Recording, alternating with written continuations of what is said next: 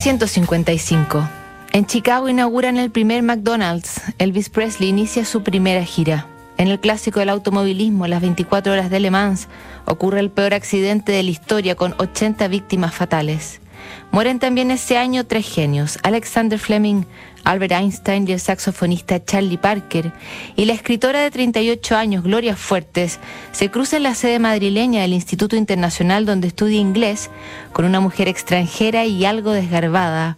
Era la hispanista Phyllis Turnbull, sería su profesora y el gran amor de la futura autora de hits editoriales como El Dragón Dragón y Cangura para Todos.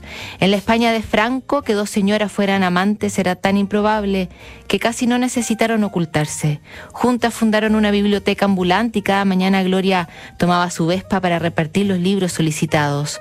Gracias a Phyllis supo de la beca Fulbright que le dio tres años de felicidad en Estados Unidos para volver luego a una España que empezaba a destaparse tímidamente. Cuando no estaban juntas, se escribían cartas enamoradas y graciosas como estas de 1967. Filadelfia, 8 de diciembre. Hola, Glorietita. Parece mentira que vayamos a estar juntas en cinco semanas más. Si pudieras ver el lago ahora, es increíble cómo brilla. Nos espera un buen invierno agarraditas. De espíritu estoy excelente, pero de cuerpo doblada. En cama porque tengo unas décimas. Desde ayer doña fiebre, pero a base de aspirinas voy tirando. Dime quién has visto este otoño. ¿A Selma? Date cuenta que al final acabo enterándome. Prefiero que me lo digas. Nuestro amor es más fuerte que todo eso. Mándame los poemas que hayas escrito este año. Da igual que sean buenos o malos, quiero todos. Por cada cinco poemas que me mandas, te escribo una carta. Nadie te quiere más que yo, Glorucha, mociña mía. Te mando un beso con microbios. No es peligroso porque solo es uno. Te busco, mi amor. Fi. Gloria respondería. Madrid, 19 de diciembre de 1967. Queridísima Filirris, llevaba ya cinco días sin carta tuya. ¿Cuánto te echo de menos, lloroncita de mi vida? Si pienso que has tenido fiebre, me pongo de mala leche. Tienes que pensar más en ti. Tú eres inteligente. Tienes que ponerte sanita. En unas semanas más me tienes ahí. Llevaré a España conmigo. España soy yo.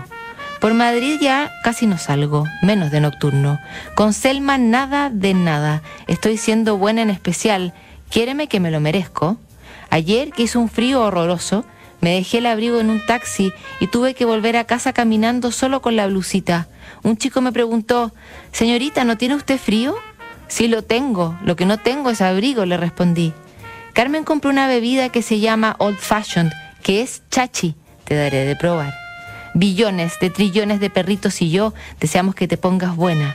Hazme caso, mi amado ángel patudo, ojitos azules, pelito de oro, aluvia de barco. Ah, y lo prometido es deuda. Aquí tienes un centenar de poemas escritos en los últimos meses. La mayoría van dedicados a ti. Espero tu próxima carta. Me la he ganado. Besos y love, love, love de tu poeta chula y enamorada que te querrá siempre. Gloria. En uno de esos poemas decía, me nombraron patrona de los amores prohibidos y para siempre sería Gloria Fuertes un referente en su determinación para vivir el amor. Dicen que la escritora española nunca se recuperó de la muerte de Phyllis producto de un cáncer en 1971, que solo acercarse a los niños la mantuvo a salvo, fiel a su frase, la vida es como una mierda de vaca de la que tenemos que hacer un pastel de manzana. La próxima semana comenzamos un nuevo mes de cartas notables aquí en Duna.